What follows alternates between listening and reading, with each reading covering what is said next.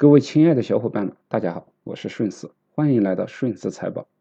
十里春风不如你，三里桃花不及亲。在基金投资的路上，也有像冯唐这样的专注喜好的标的吗？有，那就是指数基金。国内的基金投资没有比较系统和权威的教程，但是在国外却不一样。国外的很多投资界的大佬，他们都利用自己成功的投资经验，写下了不少关于基金投资的书籍。他们对于指数基金的青睐，那真是无与伦比了。我们先来看一下巴菲特吧。巴菲特说：“对于大多数投资者而言，低成本的指数基金是最明智的股权投资方式。”而我的导师本杰明·格雷厄姆在多年之前就坚持这一观点。漫步华尔街的作者。波顿·麦吉尔也说，主动管理型基金在费用和交易成本上的劣势，是必然导致其平均收益水平低于指数基金。指数基金在欧美之所以能够得到这么好的口碑，来源于指数基金之父约翰·伯格。约翰·伯格于1975年创立了先锋指数基金，单只基金的资产很快就超过了一万亿美元。成为了全球首个万亿美元的股票型基金。该基金十年的年化收益达到了百分之十四，远远超越了市场的平均收益。在获得收益的同时，指数基金之所以受到市场的推崇，主要的原因在于它极低的交易费率。先锋指数基金的费率低至百分之零点零三。而在美国市场上，大部分基金的年费率都在百分之零点九，所以约翰伯格认为，在投资中，我们过于看重金融市场可能实现的预期收益，而忽视了其金融系统中隐藏的高昂成本。我们着眼于短期的投机活动，而忘记了长期投资的智慧。我们忽视了真正大道至简的钻石，而去寻找复杂。虚幻的水钻，因而通过优化投资系统，打造了极低费用的先锋共同基金，创造了华尔街的又一个神话。所以在华尔街，投资者认为主动管理型基金其高昂的管理费用给投资者提高了交易成本，因而削减了投资者的收益，并且主动管理型基金的基金经理长期来看，他们的操作。并不会比指数型基金做得更好。根据标准普尔的研究，截止2017年的十五年年间，超过百分之九十的主动管理型基金表现落后于其跟踪的基准指数基金，落后了将近一个百分点。所以，这就是在欧美的投资理论中，指数型基金获得较高认可度的理论基础和事实依据。这个理论到中国市场上是否好用呢？首先要认清的就是，美国股市是一个长牛的市场，而且遵循价值投资理论，中国的 A 股市场是波动的过山车行情，主导市场波动的首要因素不是价值，而是情绪。市场的主要投资者不是机构，而是散户，所以经常会上演机构割散户韭菜的这样的好戏。所以，欧美的投资理论在中国不一定行得通。用数据说话，十年前上证综指在三千点，目前我们的上证综指也不到三千五百点，年化涨幅还不到百分之七点六。我们把在这个市场上比较有代表性的三类基金拿出来看一看，比较一下它们的收益和波动情况。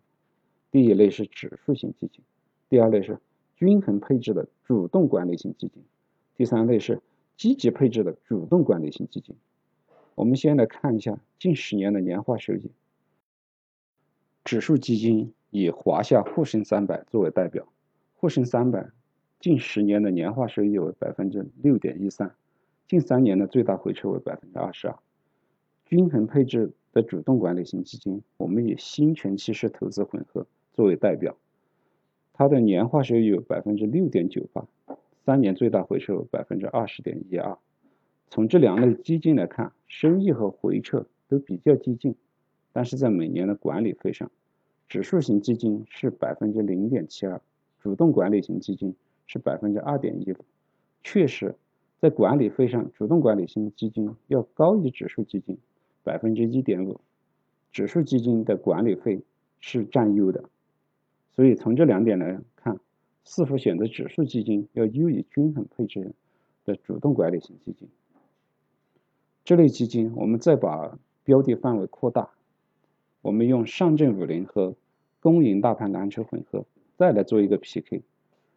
这两只基金的十年年化是回报和近三年的最大回撤和上面两只还还是差不多，所以结果是一样的。但是对于积极配置的主动管理型基金来说，这类基金本身的差异性就很大。景顺长城新兴成长十年的年化收益为百分之七点六七，但易方达中小盘它十年的年化高达百分之十七点九，两者之间的收益差别。就比较极大，并且也远高于指数型基金。这两只积极配置的主动管理型基金，近三年的最大回撤都达到了百分之三十，高出指数型基金和均衡配置的主动管理型基金十个百分点。别小看这十个百分点，这多出来的百分之十的波动性，可能就是压死很多投资者最后一根稻草，导致很多投资者扛不住亏损，割肉离场。所以从这个层面来看，积极配置的主动管理型基金相对指数基金有更高的波动风险，同时也可能带来更高的回报。我们再来看近五年的年化收益，上证五零和沪深三百的近五年年化收益都在百分之十二，两只均衡配置的主动管理型基金收益达到了百分之十九，积极配置的主动管理型基金两只的收益高达百分之三十五，可以看出。针对中短期的市场，优秀的基金经理可以创造出更高的收益，远远高于指数基金。当然了，主动管理型基金能得到这个结果，是基于我们选择了优秀基金经理。关于如何选择优秀基理基金经理，可以翻看我上期的节目。对这三类基金的比较，得出我的观点。对于长期的投资者来说，指数基金肯定是有它自己的一些独特的优势，特别是对于很多小白投资者来说，因为不能很好的挑选到优秀的基金经理，指数基金就可以作为一个长期投资的首选的有效工具。那么我们常见的指数基金有哪些呢？一般可以分两类来看，一类是宽基指数基金。另外一类是行业指数基金，我们先来看一下宽基指数基金，它的特点是持仓的股票和行业分布比较广泛，成分股的数量比较多，而且单只股票的占比比较低，所以它降低了行业轮动带来的收益波动，可以获得市场的平均收益。常见的宽基指数基金有上证指数、深圳成指、创业板指、上证五零。沪深三百、中证五百、中证一千等等，还有港股的恒生指数、I 十股指数、美股的纳斯达克指数、标普五百等等。场内的基金名字一般会叫做某某指数 ETF，场外的基金名字一般会叫做某某指数 ETF 连接。同宽基指数相对应的就是窄基指数，也就是通常的行业指数基金。这个基金它的成分股只能是该行业内的股票，不能跨行业进行配置。这个行业指数基金的名称里面一般都会写着某某指数，比如说中证白酒指数、中证生物医药指数、国证半导体芯片指数。我们不要把它和一些主动管理型的基金搞混了。比如说招商医药健康产业股票，虽然基金的名字里面有行业的名称，但是因为它跟踪的不是指数，所以这个是主动管理型基金，甚至它的成分股里面都可以不全是医药股。又比如说，公营新金融股票基金，这支基金就是主动配置型基金，它的前十大重仓股里面不仅有金融，甚至还配置了五粮液、酒鬼酒等。所以，认准基金名字里面的“指数”两个字非常重要。那么问题来了，是基于什么样的原因我们要配置指数基金呢？对指数基金来说，我们看的是长期的大势。如果看好 A 股的长期前景，我们就可以配置宽基指数基金；如果看好的是某个行业的长期前景，我们就可以配置行业指数基金。但是，如果你对未来没有信心，就不要进行投资了，因为指数基金的投资，坚持比择时要重要的多。如果你对未来没有信心，你就不可能做到坚持，不能做到五年、十年的坚持，你的投资必定会受损。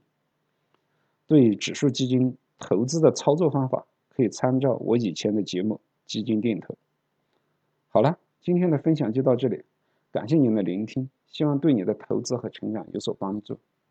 如果你喜欢，欢迎在评论区留言和点赞。顺势财宝，我们下次再见。